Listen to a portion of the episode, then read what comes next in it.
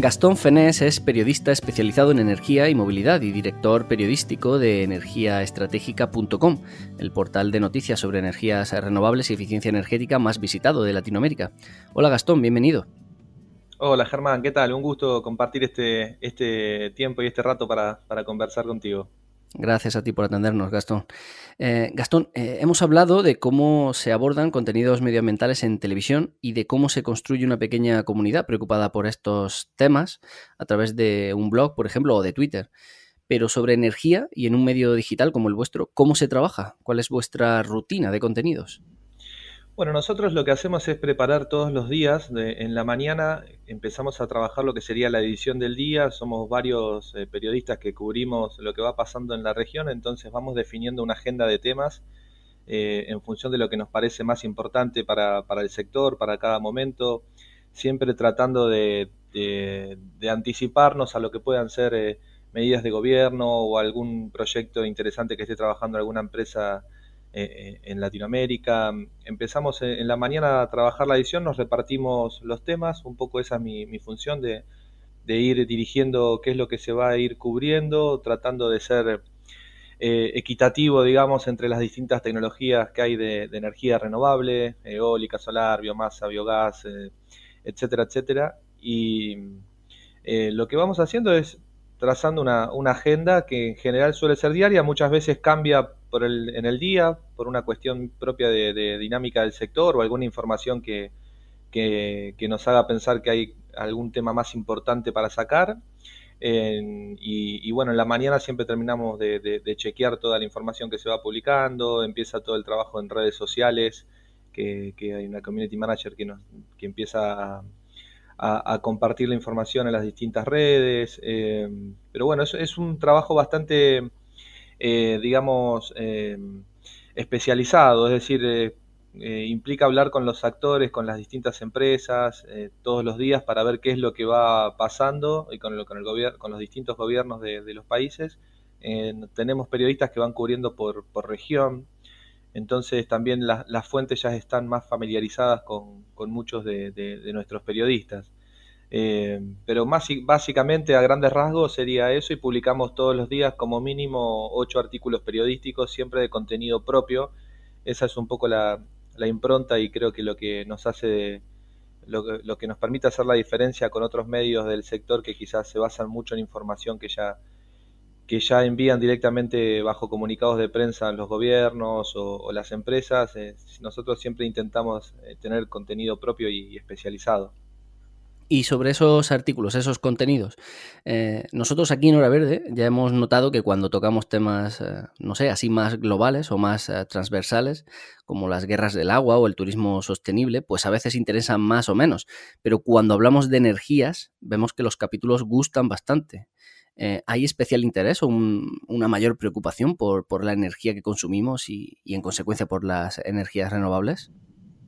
Sí, creo que son varios factores. Por un lado, eh, creo que a nivel social hay mayor conciencia de todo lo que tiene que ver con medio ambiente y, eh, el uso de la energía es, un factor clave. Creo que en ese sentido también los mismos, las universidades, los, colegios o las escuelas, los centros de, formación, creo que también incluyen cada vez más estos temas desde más pequeños a nivel global y eso también genera mayor conciencia, sobre todo en las nuevas generaciones. Y en las nuevas generaciones se nota mucho más la preocupación por el medio ambiente que en las generaciones más, quizás más, más viejas. Eh, eso por un lado, creo que también es un sector que, se, eh, que tiene la particularidad de que se sabe que va, va, a estar en crecimiento, lo que no se sabe a, a qué velocidad va a ir, pero sí se sabe que va a crecer y eso genera también mucha expectativa desde lo, desde lo laboral, desde, desde el punto de vista de inversiones, genera mucha expectativa por saber qué es lo que van a hacer los distintos países en, en esta materia y por eso también creo que, hay mucho interés por parte de, la sociedad o en este caso si hablamos de medios de, por parte de la audiencia.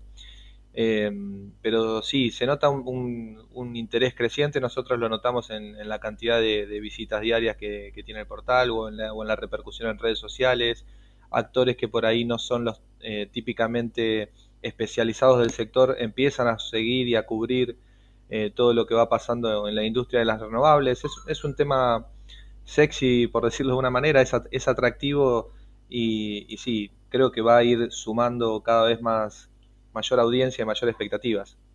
Hablabas de, audiencias por edad y de, los análisis de los datos de la web. Así que, ¿qué audiencia es principalmente la que entra a energiaestratégica.com y, qué os dicen, qué os comentan? ¿Cuál es eh, ese, feedback que recibís por su parte? La, audiencia de energía estratégica es, muy especializada. Em, es decir, el, lector que ingresa todas las mañanas a ver las noticias que publicamos en general es un, es una persona que trabaja en el sector o que está desarrollando algún proyecto o alguna fuente de gobierno o algún organismo internacional, pero son noticias que las enfocamos directamente a la gente del sector, es decir, eh, desde, el desde el punto de vista del lenguaje, desde cómo lo escribimos, desde el punto de vista del artículo, cuando hablamos con los, con los actores siempre tratamos de focalizarnos en cuestiones que que entendemos por ahí no están muy conocidas por parte de la industria y tratamos de focalizarnos en esos puntos.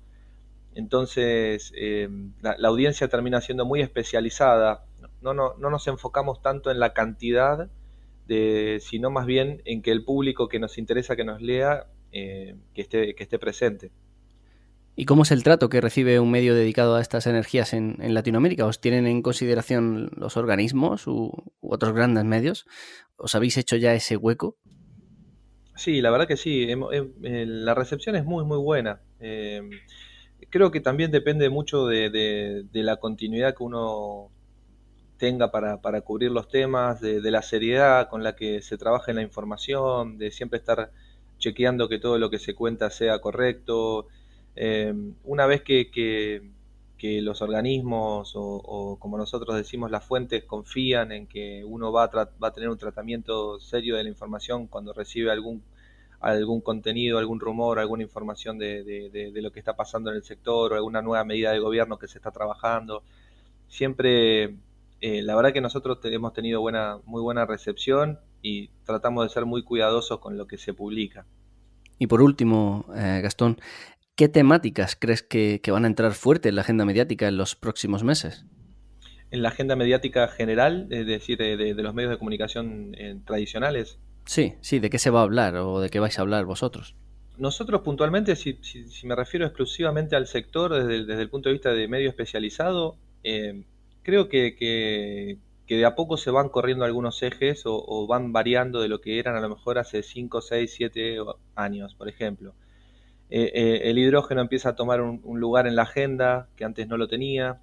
Eh, el almacenamiento a gran escala creo que va a ser un foco de debate también, que antes a lo mejor se pensaba todo el tiempo en líneas de transmisión y ahora también se empieza a introducir este tema como, como análisis, es decir, que conviene avanzar hacia una tecnología de almacenamiento a gran escala o líneas de transmisión, cómo, cómo trabajar todo lo que es el respaldo del sistema eléctrico, con cuáles van a ser las fuentes. Antes se pensaba un sistema con fuentes fósiles, ahora se están pensando a pensar en otras alternativas, en una, en, eh, me parece que todo lo que tenga que ver con energía compartida, eh, la generación distribuida, me parece que, los ejes temáticos eh, están cambiando porque está cambiando el mismo paradigma, es decir, antes era un paradigma de, generación de energía concentrada, ya sea, sea la fuente que fuera, y ahora estamos hablando de energía que empieza a ser descentralizada, entonces intervienen otros actores, interviene otro debate, se introduce la importancia de la digitalización, de un consumo inteligente, introduce, se empieza a hablar muchísimo de cómo, eh, de, la experiencia del usuario, aplicaciones móviles que, permiten tener un contenido y un análisis de, de, uso de la energía muy distinto ahí se introduce también el tema de, la, energía desde el punto de vista de la oferta y de la demanda, es decir, aparecen los vehículos eléctricos, la electrificación de consumos típicos de, la vida cotidiana, como puede ser eh, la cocina eléctrica, que antes era gas. Eh, eh, empieza a haber un debate sobre temas que antes me parece que estaban en otra, en otra instancia. estos serían los focos que yo creo que, que, en los próximos años van a, van a ir dominando la agenda y quizás tecnologías que antes eran predominantes eh, van a ir perdiendo lugar con el, paso, con el paso del tiempo. Y esto ya sea desde el punto de vista de los medios especializados o de la sociedad en general. Obviamente que el tratamiento de la información en un medio general, como puede ser el diario El País, por, citar un ejemplo conocido, va a ser distinto al de un medio especializado, pero en el fondo vamos a estar hablando de, estos temas, de, de, cómo usar la energía, cuál es la mejor forma, cuál es la más económica, cuál es la que más cuida el ambiente, cómo garantizamos que el, sistema eléctrico funcione de la, de la mejor manera, tratando de incorporar la mayor cantidad posible de energía renovable que hasta hoy eh, es intermitente eh, y aparecen estas opciones tecnológicas que empiezan a dar respuesta a esos temas. Me parece que el foco del debate en los próximos años va a estar eh, sobre estos puntos y las empresas ya lo están viendo, por eso empiezan a abrir unidades de negocios nuevas, empiezan a, profundizar inversiones, se, nota cada vez una mayor presencia de, de I +D, de investigación y desarrollo. Eh, creo que estos van a ser los puntos que, con el correr de los años nos van a, nos van a tener ocupados. Pues Gastón Fenés, periodista de energiaestratégica.com, gracias. Gracias a ustedes, Germán. Un gusto estar compartiendo este, este espacio y a disposición.